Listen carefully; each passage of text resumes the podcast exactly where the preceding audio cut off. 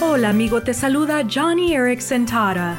Una de las verdades más reconfortantes en las que un cristiano puede descansar es que Dios proveerá. Primero aprendemos acerca de Dios como el proveedor en Génesis capítulo 22. Es donde Abraham está en la montaña con Isaac, su hijo. Abraham estaba a punto de hundir el cuchillo en el corazón de Isaac para sacrificarlo, pero entonces Dios dijo, detente y proporcionó un carnero para la ofrenda. Oh amigo, amiga, a menudo justo en el último momento Dios provee lo que necesitas. La cuestión es, ¿podemos confiar en Él hasta que llegue ese momento?